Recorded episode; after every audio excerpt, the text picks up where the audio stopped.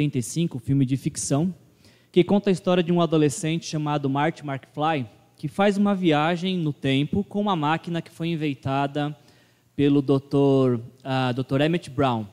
Ele volta para 1955 para consertar algumas situações na, na vida de seus pais e esse conserto que ele faz melhora o futuro dele, que era o presente antes dele viajar para o passado. Ou seja, o De Volta para o Futuro 1 é uma viagem no passado para arrumar o presente, que é vir o futuro quando ele está no passado. Se você não entendeu, está no Netflix o filme e você pode assistir. Esse, filme, essa, esse vídeo que nós vimos agora são imagens do, do filme De Volta para o Futuro 2. Esse sim eles fazem uma viagem no futuro, porque o filho do Mark Fly está com um problema e eles precisam evitar que algo aconteça para que o filho dele não vá para a prisão. Ah, o que é muito interessante para pensarmos é que o De Volta para o Futuro 2, ele foi, ele foi lançado, foi é, exibido em 1989. E se vocês perceberam as cenas, ah, eles estão fazendo uma viagem de 1985, no caso, no filme, né? Ah, para 2015. E é bem interessante quando a gente assiste esse filme e começa a perceber como que em 89 os criadores do filme imaginavam que seria o futuro, o futuro tão distante para eles, 2015.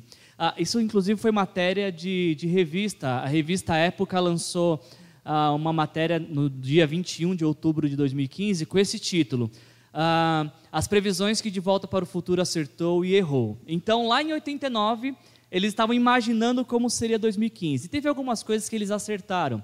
Por exemplo, casas inteligentes. Tem uma cena do filme onde as portas são abertas com digitais, as luzes se acendem por comando de voz e alguns eletroeletrônicos também funcionam por comando de voz. Isso já existe. Existem muitas coisas hoje, muitas casas inteligentes hoje, talvez não as nossas, não chegamos nesse patamar ainda, mas é uma realidade já. Já existe ah, ar-condicionado por comando de voz, luzes por comando de voz e porta com uma trava que se abre com a digital.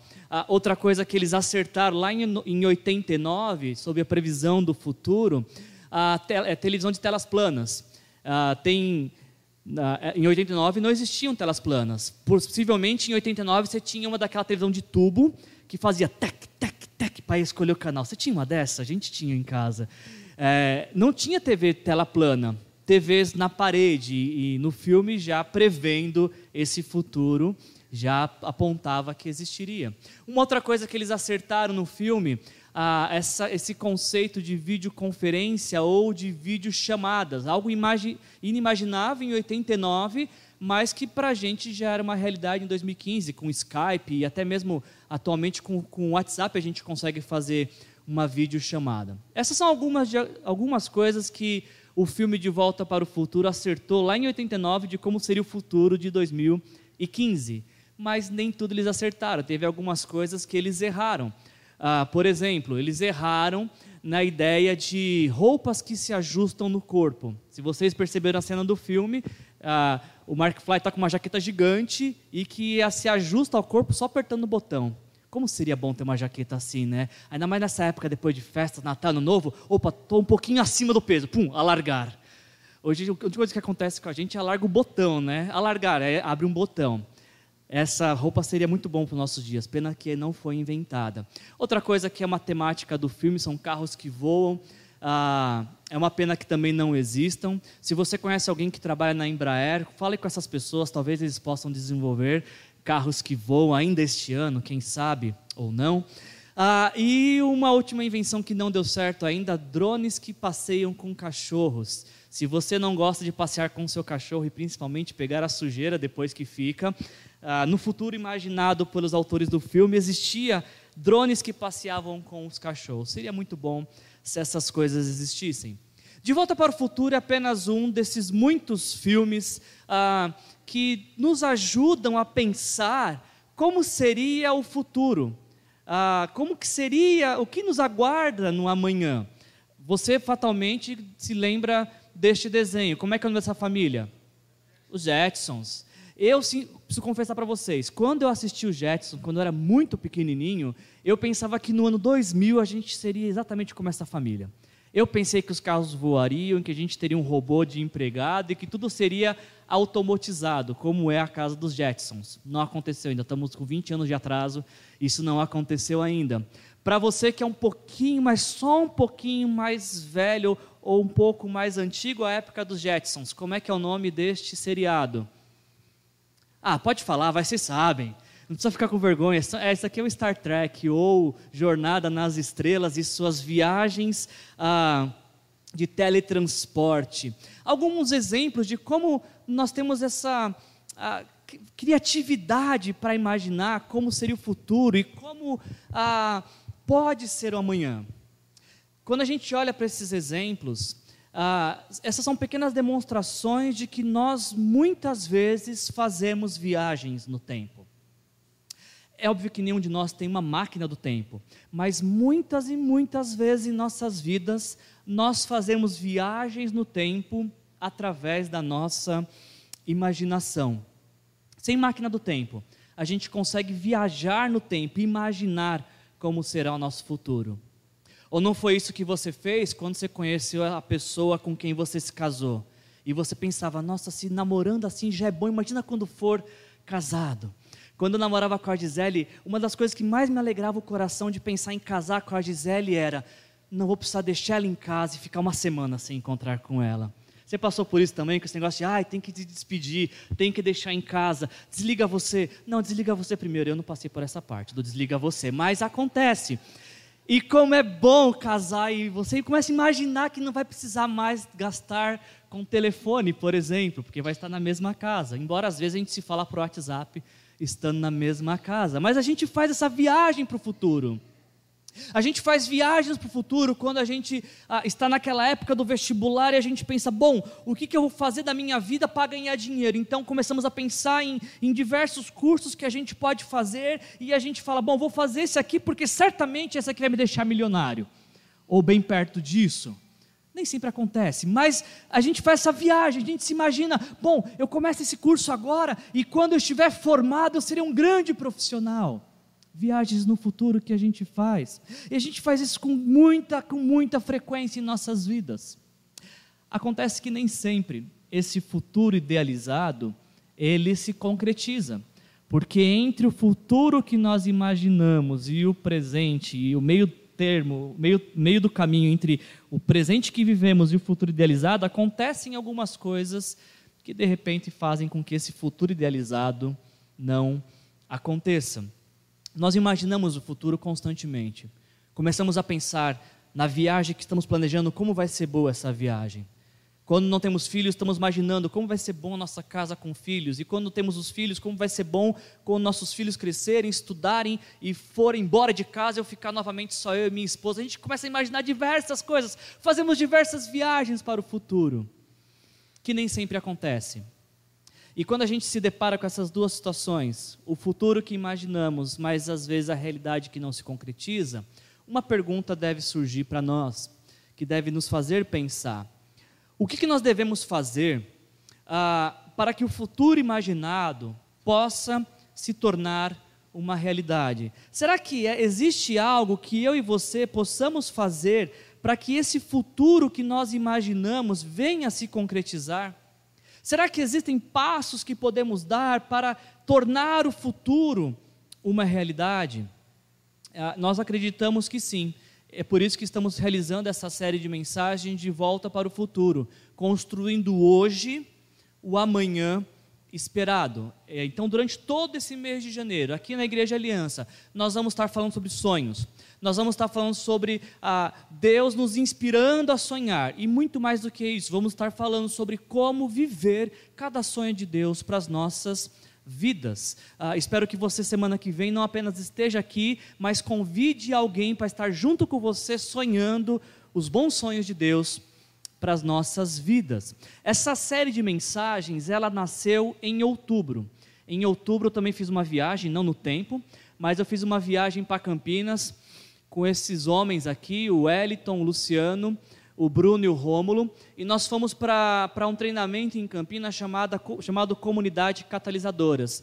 Ah, do lado, entre o Luciano e o Hélito está, ah, esqueci o nome dele, eu vou lembrar, o Colin, e do meu lado, entre eu e o Hélito está o Eric, que eram aqueles que estavam ministrando o curso.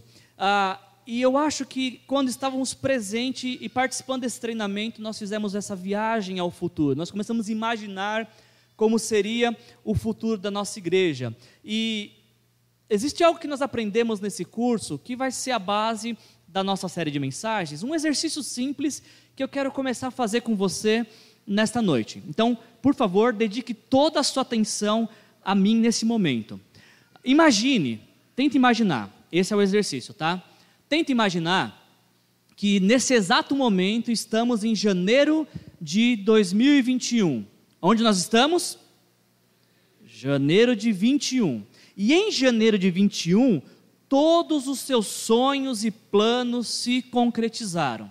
Você conseguiu chegar agora em janeiro de 2021 e viver intensamente tudo aquilo que Deus tinha planejado para você. Nada deu errado, tudo deu certo. Você está feliz e celebrando as conquistas de Deus na sua vida. Pergunta: para que você chegasse hoje, em 2021, janeiro de 2021, celebrando essas conquistas, primeira pergunta que você precisa responder para a gente: o que é que você começou a fazer lá em janeiro de 2020 que te conduziu a janeiro de 2021 a ter essas conquistas? O que, que você mudou em janeiro de 2020 era algo bom, mas precisava de uma adaptação. Você mudou lá em janeiro de 2020 e o fato de você ter mudado te ajudou hoje, em janeiro de 2021, a celebrar essas conquistas. O que, que você parou de fazer em janeiro de 2020 que estava te emperrando, estava atrapalhando a, a sua caminhada, e por ter parado, você consegue hoje, janeiro de 2021, concluir ah, os planos de Deus para a sua vida. E principalmente, o que, que você continuou fazendo, que já era muito bom, em janeiro de 2020, e isso você continuou fazendo porque isso te ajudou a chegar hoje, janeiro de 21, com, celebrando as conquistas de Deus para a sua vida. Esse é um simples exercício, mas é um exercício que serve para tudo em nossas vidas. Um simples exercício que pode nos ajudar a, a transformar o futuro que idealizamos em realidade. Por exemplo, se você falar assim, ah, eu gostaria muito de que em janeiro de 2021 chegar com saldo positivo e até com uma sobrinha na poupança. Ok, então o que você começou a fazer hoje, janeiro de 2020? O que você mudou em janeiro de 2020? O que você parou em janeiro de 2020? E o que você continuou em janeiro de 2020 para que em janeiro de 2021 você não tivesse com dívidas? Estou numa crise terrível nos meus relacionamentos, mas gostaria que em janeiro de 21, daqui a um ano, esse quadro fosse diferente. Ok, o que, que você começou, mudou, parou e continuou para que isso fosse possível? Ah, em janeiro de 2021 eu queria estar com um carro novo, eu queria estar com uma casa nova, eu queria entrar na faculdade. Ok, então o que você precisa agora, hoje, começar a fazer? O que você precisa mudar hoje para que isso seja possível? O que você precisa parar de fazer que te atrapalhe de chegar nesse, nesse lugar? O que você precisa continuar a fazer para que isso ah, venha se tornar uma realidade. Você percebe como é simples esse exercício? Basta imaginarmos o que esperamos, o que desejamos, o que queremos e dar os passos nessa direção. Nós realizamos também esse exercício aqui na igreja no mês de dezembro. Nós tivemos reunidos, essa equipe esteve reunida, algumas outras pessoas que poderiam estar aqui não puderam estar nesse dia, mas nós ah, no mês de dezembro, aqui na igreja, fizemos esse mesmo exercício.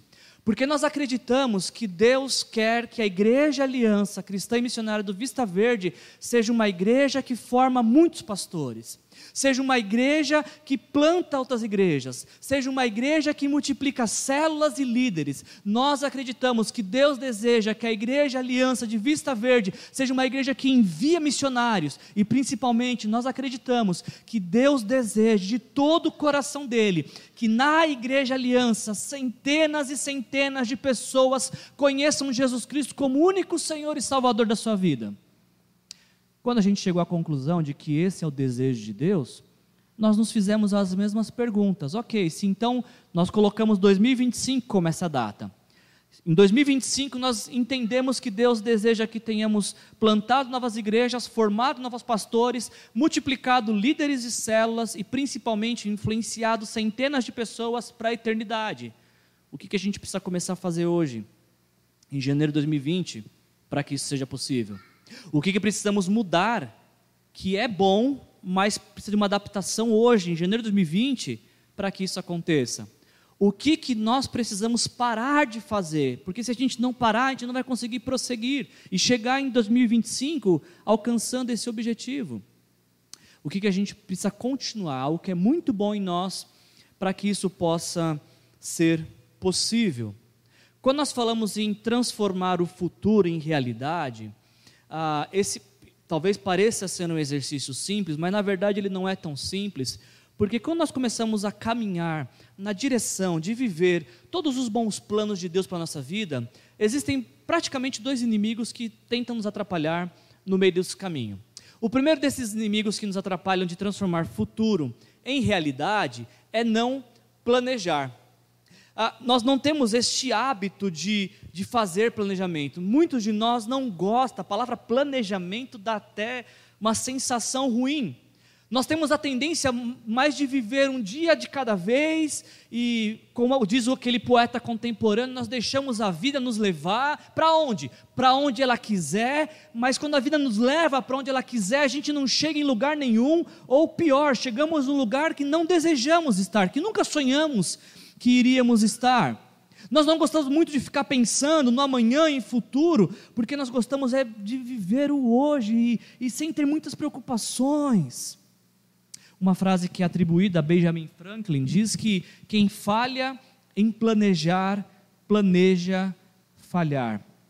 Quem falha em planejar, planeja falhar. Para chegarmos em janeiro de 2021, celebrando conquistas de Deus em nossas vidas, nós precisamos dar o simples passo de fazer um planejamento, porque a vida não vai nos levar para um lugar bom. Outra, um outro inimigo que às vezes nos atrapalha de transformar o futuro em realidade é não mudar. Muitos querem mudanças sem, que, sem ter que mudar nada. Eu queria tanto que as coisas fossem diferentes, sendo a mesma pessoa. Como eu gostaria de mudar, como eu gostaria que as coisas fossem de um outro jeito. Mas e você? Não, não, eu, eu me deixa quieto. Eu quero continuar do mesmo jeito, fazendo as mesmas coisas que eu sempre fiz na minha vida. Deixa eu te dar uma notícia nessa noite. Você não vai acordar amanhã falando inglês se você não passar dias e dias e dias estudando. Você não vai acordar e, uau, e começar a enrolar a língua e falar inglês. Por que eu estou falando inglês? Não, não acontece, tá? Não acontece. Você não vai amanhecer magro se não mudar os seus hábitos alimentares. Nossa, cadê o pâncreas que estava aqui? Sumiu. Não, não vai acontecer. Não vai. Se você não parar de se alimentar errado, você não vai ficar mais saudável, não vai amanhecer mais saudável amanhã, se não mudar a sua rotina de vida, seus hábitos. Uau, minha pressão está ótima, meu colesterol, o que aconteceu? Foi embora com sono? Não, não foi, está aí ainda. E vai permanecer por muito tempo se você não mudar seus hábitos.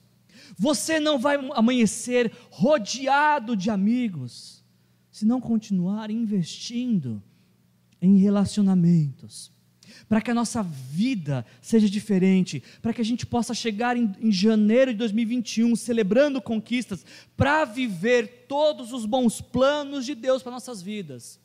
Existem algumas coisas que Deus nos trouxe aqui nesta noite para nos falar: você precisa começar a fazer isso agora. Para que possamos chegar em janeiro de 2021 celebrando vitórias, Deus nos trouxe aqui nesta noite para nos dizer: existem coisas que precisam mudar na sua vida hoje. para que janeiro de 2021 estejamos mencionando 2020 como o melhor das nossas vidas, Deus nos trouxe esta noite aqui e nos trará durante todo esse mês de janeiro para falar aos nossos corações: existe algo que você precisa parar de fazer hoje, para que a nossa história seja diferente, diferente de tudo aquilo que a gente já viveu. Deus nos trouxe aqui nesta noite, nos coloca diante dessa mensagem para dizer: continue, persevere, mantenha-se neste caminho. E é isso que a gente vai fazer durante todo esse mês de janeiro. Cada domingo que você entrar aqui em janeiro, você vai ser inspirado a sonhar. E mais, vai ser inspirado a dar passos na direção dos sonhos de Deus para a sua vida. Para que a gente possa fazer essa meditação, uh, eu estava pensando em usar alguns textos de personagens bíblicos que vivenciaram isso, mas Deus corrigiu essa rota e Ele me inspirou, eu me sinto conduzido e inspirado por Deus nesse mês de janeiro para nos conduzir nessa reflexão a fazer um estudo, uma série de reflexões sobre o livro de Neemias. Se você quiser abrir sua Bíblia, o livro de Neemias está lá no meio da Bíblia perto do livro de Salmos. Volta um pouquinho que você acha Neemias. E a gente vai de uma maneira abrangente nesse mês de janeiro para falar sobre sonhos de Deus, fazer um estudo nesse livro, no livro do profeta do, de Neemias. E nós queremos perceber como que Deus trabalhou na vida de Neemias esses fatos que a gente mencionou e como Deus pode trabalhar também em nossas vidas. Eu só preciso falar uma coisa antes da gente começar a olhar a vida de Neemias. Se você porventura está ah, ouvindo essa mensagem ou nos assistindo pela internet pensando: nossa, o Wilson está viajando. Esse negócio de, de 2021 com 2020, que viagem! Esse negócio de ficar imaginando o futuro. Antes de você pensar que eu estou viajando, talvez eu esteja, mas é uma viagem consciente. Recorde-se de que a fé cristã ela é influenciada pelo futuro. A fé cristã repousa sobre um fato no passado Jesus Cristo morreu na cruz por causa do meio do seu pecado. No terceiro dia, ele ressuscitou e está vivo, subiu aos céus e está à direita do Deus Pai Todo-Poderoso, onde um dia julgará vivos e mortos. Em João capítulo 14, o Senhor Jesus diz: Não se perturbe o coração de vocês, creiam em mim e creiam também em meu Pai. Na casa de meu Pai há muitas moradas. Se não fosse assim, eu não lhes, teria dito, não lhes seria dito: Vou lhes preparar lugar. E quando eu for, eu voltarei para buscá-los, para que vocês estejam onde eu estiver. A nossa vida, a nossa fé cristã, ela, ela é marcada por um fato que aconteceu no passado a morte de Jesus na cruz pelos nossos pecados e tremendamente influenciada por um acontecimento do futuro, a vida eterna que nos é, é prometida por Deus. É olhando para o futuro eterno que vivemos no presente a nossa fé. É porque Cristo morreu pelos nossos pecados e nos abriu as portas da eternidade, e essa certeza de que se morrermos hoje, abriremos nossos olhos no céu com Jesus, essa convicção eterna e futura que influencia o nosso presente. Então, falar de futuro não é uma viagem tão grande assim, porque a fé cristã é uma fé que se baseia no futuro. Cremos que Jesus Cristo um dia virá nos buscar. Futuro. Cremos que um dia moraremos eternamente com Jesus. Futuro. Cremos que existirá um novo céu e uma nova terra, onde não haverá nem choro, nem dor, nem sofrimento. Futuro. E esse futuro eterno influencia o nosso presente. Portanto, pensar no futuro não é uma viagem, é apenas um exercício de fé. E é isso que Deus talvez vai trabalhar em nossas vidas nesse mês de janeiro. Falando de Neemias, se você já abriu sua Bíblia, só um contexto rápido. Ah, no, originalmente, o livro de Esdras e Neemias, que eram contemporâneos e trabalharam juntos, era um livro só. Porém, ah, passado alguns anos, esse livro foi separado. O nome Neemias significa Deus consola. O, acreditamos que Neemias foi o autor desse livro que a gente vai ler.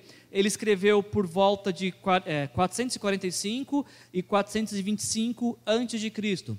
Por que nós acreditamos que Neemias é o autor do livro de Neemias? Porque a vasta maioria desse texto está na primeira pessoa. Neemias está narrando os acontecimentos de, do, do que está se passando. Ah, o livro de Neemias ele foi escrito depois ah, de um período pós-guerra. A nação, o Reino do Sul, ah, com a sua capital em Jerusalém, foi conquistada pela Babilônia. Então, ah, o rei da Babilônia levou todos os judeus, a grande parte dos judeus, cativos para a Babilônia.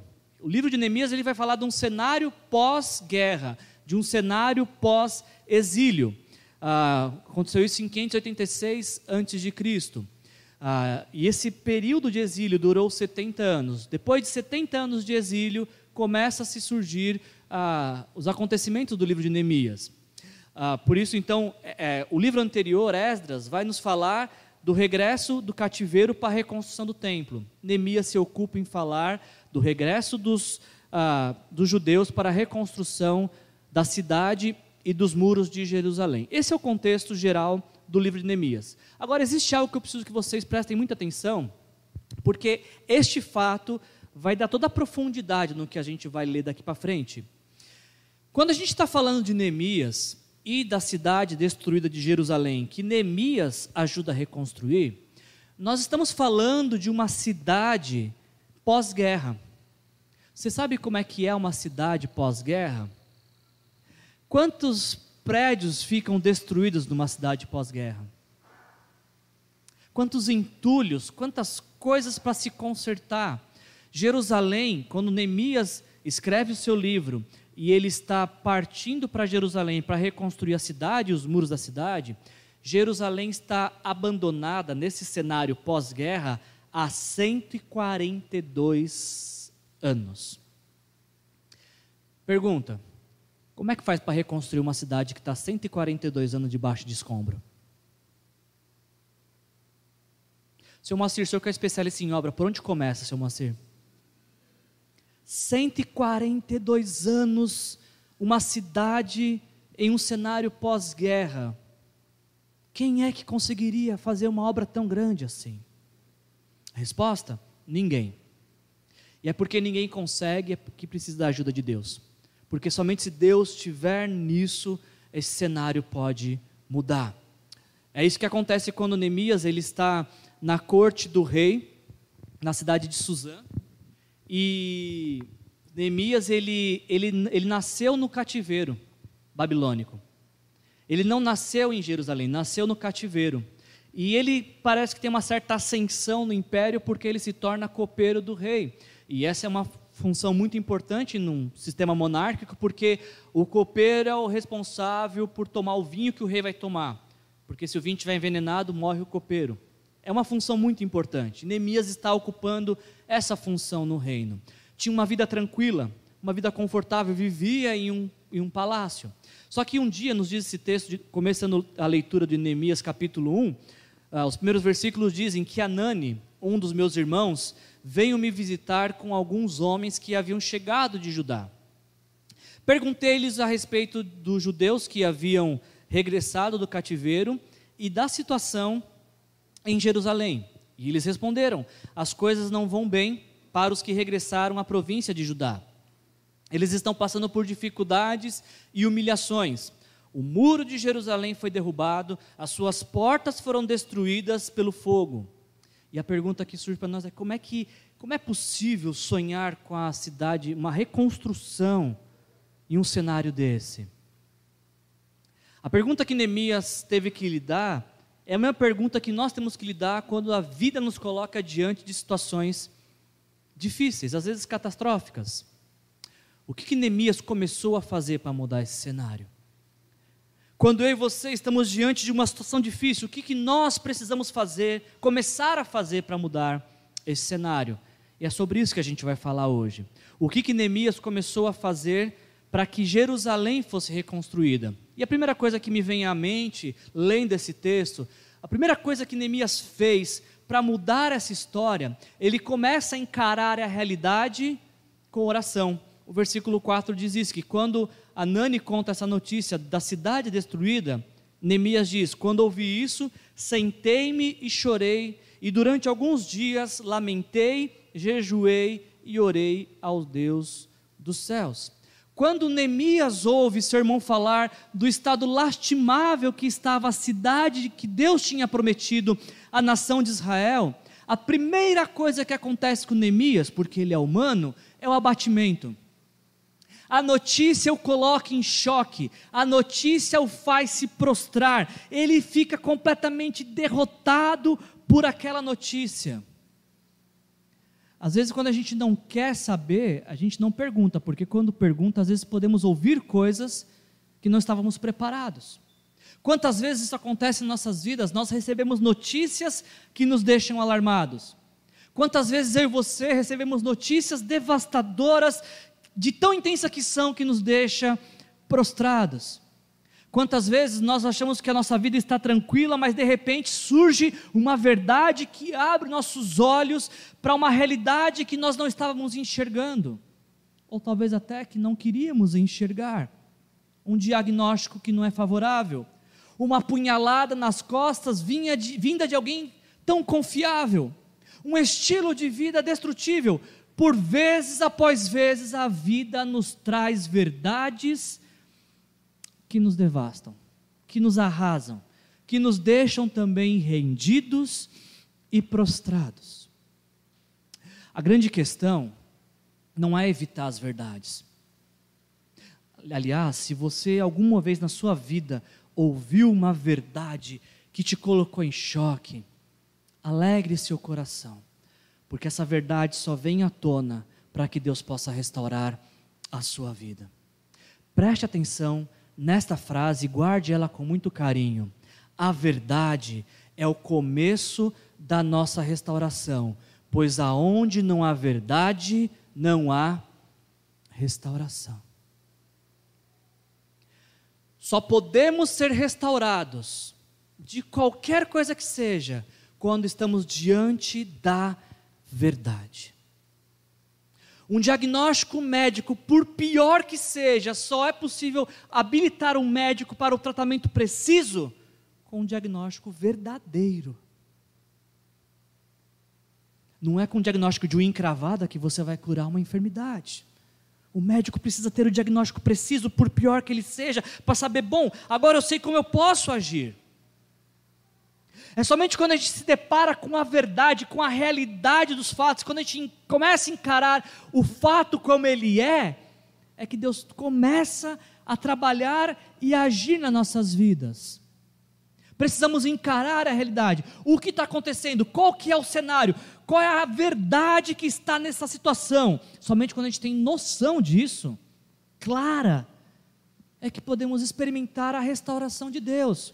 Porque enquanto a verdade estiver encoberta aos nossos olhos, ou enquanto estivermos criando um mundo de fantasia para fugir da verdade, a nossa vida jamais será restaurada. É fato, a verdade coloca Jere, é, Jeremias, perdão, Neemias prostrado. A verdade arrasa Neemias. Mas Neemias aproveita que ele estava prostrado e ele recorre a único que pode ajudá-lo a resolver isso. Deus.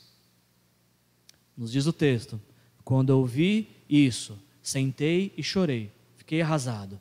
Durante alguns dias lamentei, jejuei e orei ao Deus dos céus. A questão não é ser devastado pela verdade, a questão é ser imobilizado por ela. Quando nos deparamos com uma verdade que nos arrasa, Deus está nos convidando para a restauração para fazer milagres extraordinários em nossas vidas, que só, só é possível quando a verdade vem à tona. O próprio Senhor Jesus disse: Eu sou o caminho, eu sou a vida, mas Ele também é a verdade. É a verdade de Deus que nos liberta. E só quando a gente se depara com a verdade de Deus é que começamos a provar da restauração de Deus. O diagnóstico não é favorável, então eu vou jejuar e orar ao Deus dos céus. Eu fui traído por quem eu não esperava, eu vou jejuar e orar ao Deus dos céus. Existe algo que está ah, atentando contra a minha vida, eu vou jejuar e orar ao Deus dos céus. Por quê? Porque somente o Deus que está nos céus e que me ama tem poder para mudar essa situação. Eu vou recorrer ao Deus dos céus, por quê? Porque Ele é poderoso e Ele pode fazer infinitamente mais do que eu peço ou do que eu penso. E antes mesmo de eu falar, Ele já está entrando com providências para a minha vida. A primeira delas é a verdade, é tomar ciência da realidade. Por que recorrer ao Deus do céu? Porque somente esse Deus que nos ama pode ah, criar um novo caminho onde muitos achavam que era um ponto final. Se você está diante de uma realidade difícil de encarar, alegre-se nessa noite, porque Deus está te convidando a viver uma nova história. Verdades só vêm à tona para nós quando Deus está falando: Eu quero mudar a sua vida, eu quero mudar a sua história, eu quero fazer um milagre na sua vida e através da sua vida. Outra coisa que eu aprendo com Neemias nesse texto, ah, para que a situação mude, Neemias, Neemias precisou começar a fazer algo, algo que nem sempre queremos fazer, que é reconhecer os próprios erros. Neemias diz: confesso, ele começa a orar a Deus, e ele, na sua oração, é uma oração de confissão. Ele diz: confesso que temos pecado contra ti. Sim, a minha família e eu temos pecado, temos pecado terrivelmente contra ti não temos obedecido a teus mandamentos, decretos e estatutos que nos deste por meio do teu servo Moisés. Quando Neemias se depara com a realidade, ele não transfere responsabilidade a outros. Quando ele ouve que Jerusalém está destruída, ele não fala assim, também com os reis que tinham, com os governantes que tinha, da maneira como ela é conduzida, só podia dar nisso mesmo. Não, Neemias ele não transfere responsabilidade. Na verdade, ele não quer nem saber de quem é, se tem um segundo em culpa, porque ele fala: a culpa é minha. Foi pelos meus pecados que isso aconteceu. Foram pelos pecados dos meus pais. E um detalhe que é fantástico, gente. Neemias nem era nascido quando Jerusalém foi destruída. Mas mesmo nem sendo nascido, ele assume uma responsabilidade, fala: Deus, eu tenho parte nisso porque eu também não estou vivendo como o Senhor deseja que eu viva, eu não estou obedecendo aquilo que o Senhor deseja que eu obedeça, eu não estou vivendo como a Sua lei diz que eu devo viver. Neemias não transfere responsabilidades, ele assume: se a cidade está destruída, é porque o povo de Deus pecou, e eu faço parte desse povo, então eu também pequei. Nós pecamos, nós agimos errado, nós desobedecemos. A restauração de Deus na nossa vida só acontece quando começamos a reconhecer os nossos pecados e os nossos erros.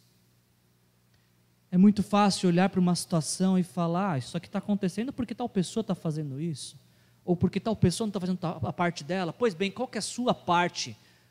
Do que você precisa se arrepender, o que você precisa pedir perdão para Deus, para que Deus possa restaurar a sua vida.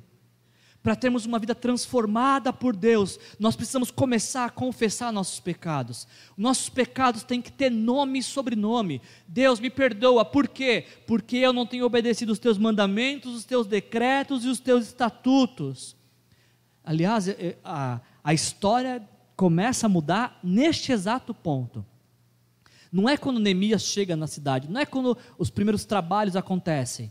A história muda aqui, quando Neemias fala: Senhor, me perdoa.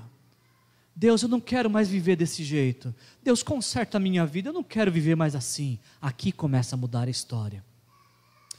Eu ainda aprendo com Neemias, já caminhando para a conclusão, e esse é algo transformador. Aonde muitos enxergam problemas, precisa um enxergar solução. Neemias ele está triste e ele comparece diante do rei. E o rei fala: Eu nunca tive tão triste assim, por que você está tão triste? E Neemias fala: Porque a, a cidade onde os meus pais nasceram está destruída, está em escombros, está um cenário pós-guerra. E o rei fala: Ok, Neemias, o que, que você quer fazer? E Neemias ora, diz o texto, ah, depois de orar ao Deus dos céus, eu respondi: Se lhe parecer bem, se o rei for favorável a mim, a seu servo, peço que me envie ajudar para reconstruir a cidade onde os meus antepassados estão sepultados. Depois que Neemias encara a realidade, depois que Neemias reconhece os seus pecados, que levaram também a cidade à ruína, Neemias está pronto para um novo momento em sua vida. Ele está orando por quatro meses, clamando ao Senhor, e agora chega a grande chance. Ele está diante de um rei que fala: O que você quer fazer? Diante desta realidade, o que você, Neemias, quer fazer? Sempre que eu olho para esse texto, gente, eu acho ele fantástico, porque Neemias estava com a vida ganha. Sabe o que é a vida ganha? Tranquilo, sossegado com um excelente plano de aposentadoria, vivendo no melhor país da época que poderia se existir. Para que que Neemias vai mexer com reconstrução de uma cidade que está há 142 anos destruída? Por que que Neemias vai trocar o conforto para se engajar numa obra tão desgastante?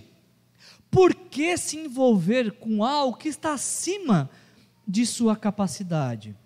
E sempre que eu leio esse texto e me deparo com essa pergunta, a resposta é sempre a mesma. Neemias ele se prontifica a agir, a ser enviado, como ele pede para o rei, para reconstruir a cidade, pelo simples motivo que quando algo nos incomoda, Deus está nos chamando para ser agente da transformação. Grava essa frase aqui, por favor. Quando algo te incomoda, você está recebendo um convite de Deus para ser agente de transformação desta realidade. Você não precisa ser muito forte, inteligente, sagaz, competente para enxergar, enxergar problema. Não é necessário nem enxergar bem para enxergar problema. Qualquer um consegue enxergar o que está errado. Você não precisa ter muita sabedoria para ver o que deveria estar acontecendo e não está. Isso não faz de você nada especial. Nossa, eu sou muito especial. Por quê? Porque eu enxergo um problema, olha a distância. Isso é comum. Você é mais um numa multidão. Enxergar problema não faz de você alguém especial. Agora você precisa ser muito especial para enxergar um problema e falar: Eu quero ser a solução para esse problema. Aí sim você é alguém especial. Porque sabe por quê? Porque você se torna alguém raro. Você precisa sim ser muito forte, competente, disposto para ser solução de problemas. Para achar problema, qualquer um acha. Jerusalém estava destruída há 142 anos. Muitas e muitas pessoas sabiam disso. O fato de muitos saberem que Jerusalém estava destruída, o que, que mudou? Nada. Ela continuou destruída. Porque o conhecimento do que está errado não muda a situação. Às vezes até agrava. Às vezes até agrava. Agora, a situação começa a mudar quando um homem, apenas um, que enxergou o problema, fala assim: Eu quero ser a solução desse problema. Não importa quem fez, quando começou, eu quero solucionar esse problema. Deus usa a minha vida. Eu quero ser aquele que vai mudar essa história. A pergunta a ser feita não é o que está errado. A pergunta a ser feita é como é que eu posso corrigir o que está errado. Essa é a simples pergunta que faz uma distinção tremenda entre consumidores e agentes de transformação. Um consumidor enxerga uh, um problema e traz cinco críticas destrutivas. Um agente de transformação enxerga um problema e traz cinco soluções, das quais ele está completamente engajado com elas. Você entende essa diferença? O consumidor pergunta: ninguém está vendo isso? Ninguém vai fazer nada? Vai continuar desse jeito mesmo? O consumidor age assim. O consumidor tem um vocabulário extenso para suas reclamações. Ah, mas um agente de transformação, quando ele se depara com um problema, ele pensa: o que, que eu posso fazer para mudar isso? Como é que Deus vai me usar? E ele começa a orar por isso, ele começa a clamar a Deus, e ele começa a falar: Deus me ajuda a fazer parte da solução. Se existe algo que está te incomodando e não está incomodando mais ninguém, parabéns. Deus está te convidando para ser agente de transformação. Se existe algo que você está vendo, mas ninguém mais fica alarmado com isso, é porque é você que Deus está chamando para mudar essa história. É você que Deus quer capacitar, que Deus quer usar, que Deus quer impulsionar para mudar isso. Não é outro, é você. É você. A gente está indicando uma, uma leitura de livro esse mês uh, de um homem chamado Sérgio Queiroz. Ele é pastor de uma igreja em Goiânia chamada Cidade Viva e ele também é procurador da Fazenda. E ele, tá, ele escreveu um livro chamado Gloriosas Ruínas. E falando sobre Neemias e sobre essa questão de, do incômodo, ele diz as seguintes palavras: O que a realidade precisa proporcionar é, no mínimo, inquietação. Preste atenção nisso aqui, isso aqui é precioso, gente. Verdade que não produz inquietação no coração, não abre espaço para mudanças. Ninguém luta para mudar e reconstruir aquilo que antes não incomodava. Com a tendência, como a tendência é nos movermos para reconstruir nossas ruínas somente depois das inquietações, felizes são os que descobrem esta verdade e automaticamente se inquietam para que Deus opere a restauração. Pare para pensar rapidamente em, em algumas coisas que foram construídas nos últimos anos.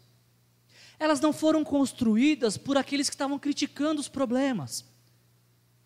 As pessoas mais ricas do mundo são pessoas que justamente encontraram solução para aquilo que todo mundo reclamava.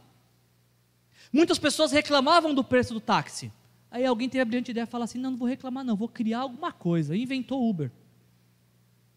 Muitas pessoas ah, reclamavam de não conseguir se corresponder com praticidade com outra pessoa. Alguém falou assim: acho que não vou reclamar, não, eu vou fazer diferente. E inventou o celular. Certamente alguém estava cansado de andar de cavalo, falou: Nossa, mas isso aqui demora demais, balança muito, eu vou inventar o carro. Eu nunca conheci ninguém que ficou rico reconhecendo problema. Você conhece alguém que, nossa, ficou milionário, como? Reconhecendo problemas. Ficou rico da noite para o dia, como? Ele sabia o problema de todo mundo. Nunca conheci ninguém que ficou rico reconhecendo problema. Mas conheço muitas histórias de quem ficou rico trazendo soluções para problemas.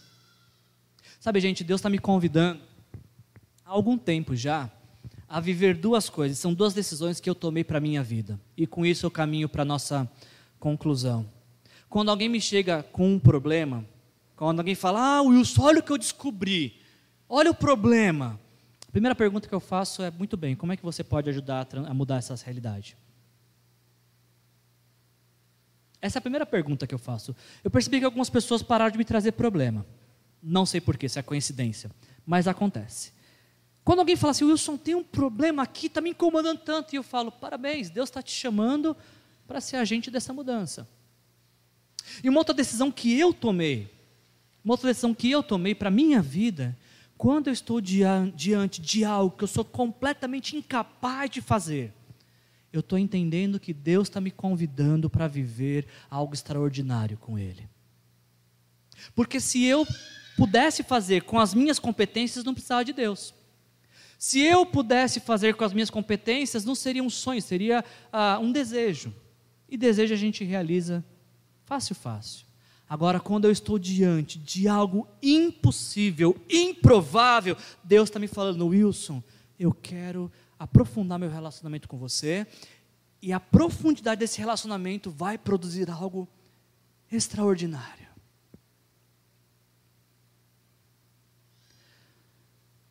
Dia 18 de janeiro, eu completo seis anos nessa igreja. 18 de janeiro foi o dia que essa igreja me convidou para ser pastor, pastor auxiliar, porque Jesus já era o titular da igreja. Seis anos eu estou à frente dessa igreja. E eu sinto que Deus está nos conduzindo para um novo momento a partir deste ano. E eu estou falando isso para vocês porque eu preciso que de tempos em tempos vocês me lembrem de que Deus está nos chamando para viver um sonho dele para nossas vidas. Deus está nos chamando para viver os sonhos deles, dele para nós. Deus está nos falando que nos próximos anos pastores surgirão desta comunidade de discípulos de Cristo. Deus está nos falando que desta comunidade de fé nascerão outras igrejas. Deus está nos falando que desta comunidade de fé missionários serão enviados pelo mundo. E eu preciso que você me lembre disso, porque às vezes, às vezes eu perco o foco disso, eu consigo me, e começo a me prender com coisas tão supérfluas e tão, tão irrelevantes, eu quero, junto com vocês, viver os sonhos de Deus para as nossas vidas, sem perder mais tempo. E entendo que existem coisas que precisamos começar a fazer hoje, agora, para alcançar aquilo que Deus tem colocado diante de nós em 2025. Eu concluo essa mensagem desta noite com as, com as palavras de, de Neemias, no final do capítulo 2. O rei concede a Neemias não só a permissão para ele reconstruir a cidade, como todo o material que ele precisava. Ou seja, quando a gente está diante de algo que não podemos fazer e Deus nos convida, Deus mesmo prepara os recursos. Eu não tenho condições nenhuma de formar pastor nenhum, de plantar igreja nenhuma, de enviar missionário nenhum, mas não estou contando com isso, estou contando com o que Deus pode fazer. E eu me, pego, me apego a essas palavras de Neemias, eu lhes respondi: O Deus dos céus nos dará êxito, e nós, os seus servos, começaremos a reconstruir este muro. Como é que Neemias reconstrói uma cidade que estava há 142 anos abandonada? Porque Deus lhe concedeu bom êxito. Porque Deus o ajudou e só aconteceu porque Deus colocou a mão na obra. Porque se Deus não ajudasse, a gente vai ver no decorrer desse mês, os inimigos teriam prevalecido. Não teria recursos, não teria vitalidade, vida, força. Mas Deus estava presente, Deus estava ajudando, Deus estava capacitando e por isso eles conseguiram. Na minha vida, na sua, não é diferente. Pode ser que você está olhando nesse momento, janeiro de 2021, e Deus está tocando a tua vida pensando em coisas que que Ele gostaria que você vivesse. Talvez você, nesta mensagem, está lembrando de verdades inquietadoras, que, de algo que está te incomodando e que você gostaria que fosse diferente. E é possível que você, se deparando com verdades, você fala, mas não é possível isso mudar. Deus nos traz aqui nesta noite para dizer: sim, é possível se você permitir que o Senhor te conduza, se você permitir que Deus guie seus passos, se você viver aquilo que Deus estiver falando para você viver, sim, é possível. É possível. Por isso que a gente precisa fazer apenas dois questionamentos diante dessa mensagem. O primeiro deles é este: eu estou diante de um sonho de Deus para a minha vida? Será que isso que eu estou imaginando, esse janeiro de 2021, ou para a Igreja Aliança de Vista Verde, janeiro de 2025, será que isso é de Deus? A pergunta, essa pergunta é fácil de responder. Quem é beneficiado com este sonho? Se for só você, possivelmente é um desejo seu. Agora, se é algo que, através do seu benefício, beneficia outros, isso é um sonho de Deus. E mais, se é algo que é impossível você viver a não ser por uma intervenção sobrenatural de Deus, aí você está diante de um sonho de Deus para a sua vida. Você está diante de um sonho de Deus para a sua vida? O que, que Deus nessa noite te convida a sonhar? E uma outra pergunta vinculada a essa: O que, que eu preciso começar a fazer hoje para celebrar as vitórias de Deus na minha vida em 2021? Qual verdade eu preciso encarar nessa noite? O que incômodo, que inquietação precisa me impulsionar? Pelo que, que eu preciso orar? Existem coisas que a gente precisa começar a fazer hoje. Deus nos traz aqui nessa noite porque Ele nos convida a fazer algo hoje para mudar a nossa vida, para mudar a nossa história. Eu encerro com esse texto de Provérbios 16, 3 que diz: Consagre ao Senhor tudo o que você faz, e os seus planos serão bem-sucedidos. Consagre ao Senhor tudo o que você faz, e os seus planos serão bem-sucedidos. Todo bom plano começa por Deus só é possível prosseguir se Deus estiver presente. E ele chega até o final com bom êxito, porque Deus assim permitiu. Permita nessa noite que Deus inspire você a sonhar. E permita que depois de sonhar, Deus conduza os seus passos. Feche seus olhos, vamos orar. Pai, em nome de Jesus, obrigado, Senhor, por este tempo, Senhor, obrigado por esta palavra. Te agradecemos, Senhor, porque nessa noite o Senhor nos convida a sonhar, Pai. A sonhar com uma vida diferente, a sonhar com a, a restauração de relacionamentos, a sonhar viver coisas que jamais imaginávamos que seria possível viver. Pai, em nome de Jesus, eu te peço, Senhor, que o Senhor não apenas ministre ao nosso coração os teus sonhos, Senhor, como também nos dê todas as ferramentas que precisamos para viver, Pai, teus bons planos para nossas vidas, Senhor. Nos coloca diante de situações, Pai, impossíveis, inesperadas e improváveis, Senhor. E nutra o nosso coração com a esperança de que o Senhor vai operar algo sobrenatural. E somente com a sua ação e poder é que essa história pode mudar, Senhor. Nos lembra nessa noite, Senhor, que o Senhor nos chama para um relacionamento e é o fruto desse relacionamento que muda a nossa história. Algumas pessoas aqui, Senhor, talvez nunca tiveram oportunidade de se relacionar contigo, Senhor. Que teu Espírito Santo ajude essas pessoas a dizerem: Senhor Jesus, eu quero entregar a minha vida a ti nesta noite. Me perdoa os meus pecados Entra na minha vida e seja o meu Senhor e meu Salvador.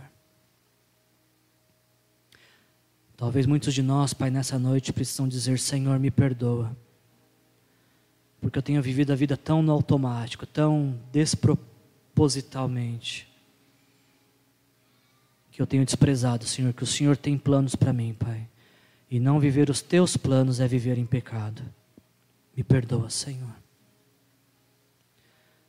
Particularmente, Senhor, eu quero te pedir perdão por me deixar abater por notícias devastadoras, Senhor. E por perder o foco tantas vezes daquilo que o Senhor está colocando diante de mim. Os sonhos de Deus são maiores que os meus. Por isso vale a pena acreditar. O Senhor vem aqui nessa noite para nos consolar e nos fazer voltar a olhar para as tuas promessas, Pai. É confiando nas tuas promessas, não em nós, que nós avançamos, Senhor, na direção dos teus bons planos para nossas vidas. Que isso seja a marca das nossas vidas, Pai, hoje e sempre, em nome de Jesus. Que a graça do nosso Senhor Jesus Cristo, o amor do nosso Deus, o Pai, e a comunhão e a consolação do Espírito Santo nos faça sonhar nesta noite e conduza nossos passos hoje e sempre, em nome de Jesus. Jesus abençoe sua vida.